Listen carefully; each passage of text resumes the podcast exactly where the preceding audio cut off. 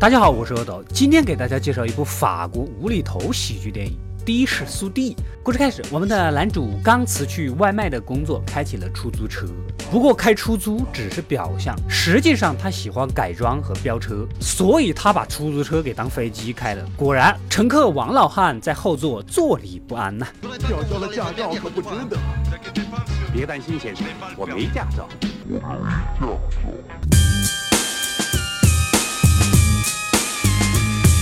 而我们的男二小甜甜是个小矮子，他正好相反，根本就不会开车，是个完完全全的马路杀手。不过也没人敢说他，因为他是警察。说到这里，肯定有好事者要说了：“阿斗啊，你歧视矮子，取关！别急啊，矮子是他妈妈自己说的啊。”我叫卡米拉，你好。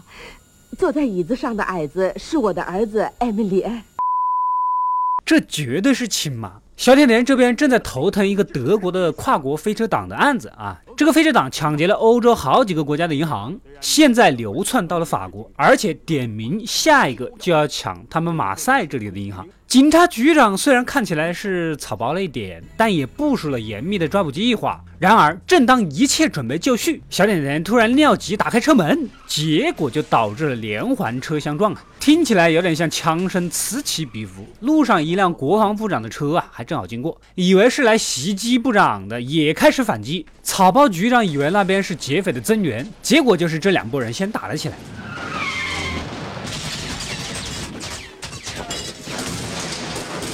飞车党也趁机逃了，怪不得人家英国要脱欧啊！继续下去，画风要被你们这些带歪呀！这天，小甜甜打的去上班，正巧就坐上了男主的车。在小甜甜的刺激下，男主决定告诉他他真正的梦想，一脚油门飙到了两百码，接着就是一阵风驰电掣。啊我把车子开上五环。我把车子开上五环，啊，快点把车子开上五环，什么都不管，我就是要上五环。秃了的小甜甜也不甘示弱，亮出了底牌。对不起，我是警察。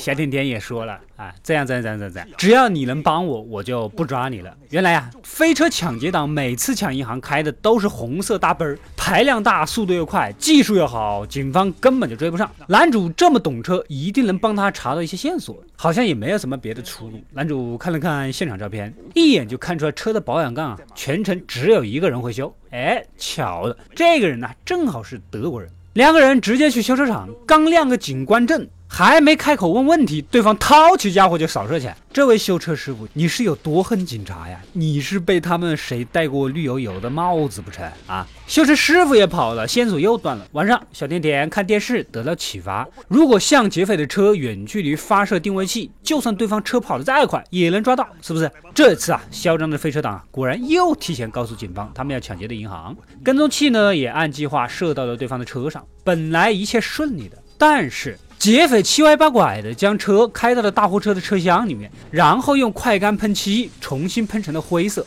结果油漆这一喷，似乎是把信号给屏蔽了，然后就开着新的灰色的大奔，大摇大摆的走出去。警察虽然把方圆几公里都围了，但查验这辆车的时候呢，又根本就找不到赃款，这就奇了怪了啊！原来呀。他们根本就没有带走钱，而是提前就绑架了清洁工的媳妇儿，让清洁工第二天将钱送出来。不仅可以放他的媳妇儿，还给了他十万块钱。这样一来，自己不仅不会被发现，而且也不会遭到清洁工的举报。这个智商虽然也只能说凑合，但是碾压局长那边是没有问题的。回到警局，对汽车无比熟悉的男主从现场照片看出飞车党重新喷漆的小把戏，打了个电话问问老熟人，哎。果然就有人买了大量的红色快干漆。通过打听，这群飞车党就在附近的赛车场玩车。虽然男主知道是他们，但是没有抓到抢劫的现行，你也没有证据，是吧？那就跟他们飙车玩玩呗。回头再说说这些劫匪啊，估计是个处女座吧，非要抢劫满一千万才罢手。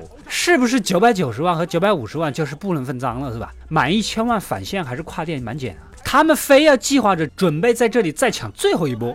又到了激动人心的当天，警方部署了他们的围捕计划，男主也安排好了他的计划。小甜甜和他两人开着出租车，根据情报窜到了劫匪的奔驰车前。男主毕竟是个飙车的，深知飙车人的心态，所以故意挑逗对方的车，再来比赛一把。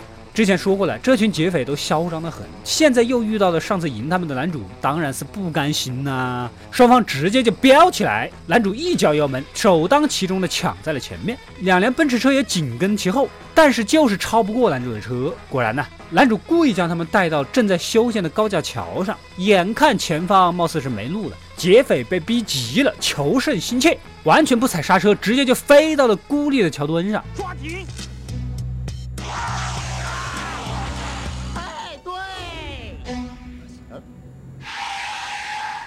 这次是真的插翅难逃了啊！最终两人受到了警方的表彰。以前一直觉得小甜甜办不成大事的美女上司呢，也主动给她道歉了。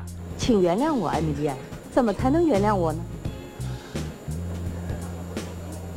看你。为了让男主的技能物尽其用，警方还建立了一个自己的车队，专门让男主来比赛。于是乎，男主的赛车之旅就这么真正的开始了。那么，真正的问题也来了，请问这位赛车女郎，你是不是画风走错了？为什么你让我完全感受不到赛车的激情和澎湃呀？